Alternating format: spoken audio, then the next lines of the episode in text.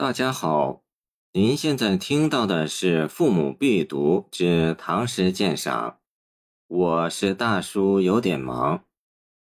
第三段从北元旧京卫到篇中为述怀，即莫述道家哀苦之感。见蒲启龙。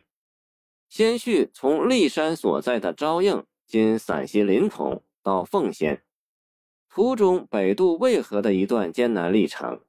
在迁徙不定的渡口，只见河水夹着冰块，似从空洞山居高而下，其势简直要将天柱撞断。诗人用“共工怒触不周山”的典故，写出不祥预感。渡河后还有大段行程，不更着一字，净写到家的情况。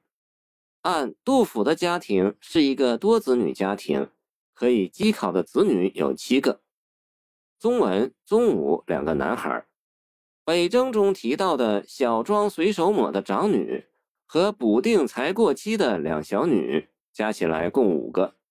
第六个即本片中饿死的男孩，还有一个小女儿，当时尚未出生。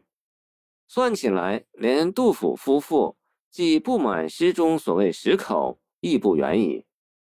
诗中写自己到家即闻哭声。想不到不满周岁的小儿子居然饿死，连邻居都觉得可怜。做父亲的哪能没有悲哀？他为自己回来的太晚，未能尽到父亲的责任而自责。当时高马达官宴良肉，见岁宴行，难道官卑职小之家的孩子就该自生自灭？没想到刚过秋收。饿死人的事就发生在自己家中，自家世代为官，还享受着免交租税、免服徭役的照顾，仍不免有如此心酸。无依无靠的百姓不能安生，世间不知有多少穷苦无归和长期戍边的人，他们的境况更可想而知。为此，诗人的忧愁已漫过终南山，至于无边无际。本篇内涵很深，包容极大，可以说家事、国事、天下事，事事关心。见明顾县城东林书院对联，也可以说是先天下之忧而忧。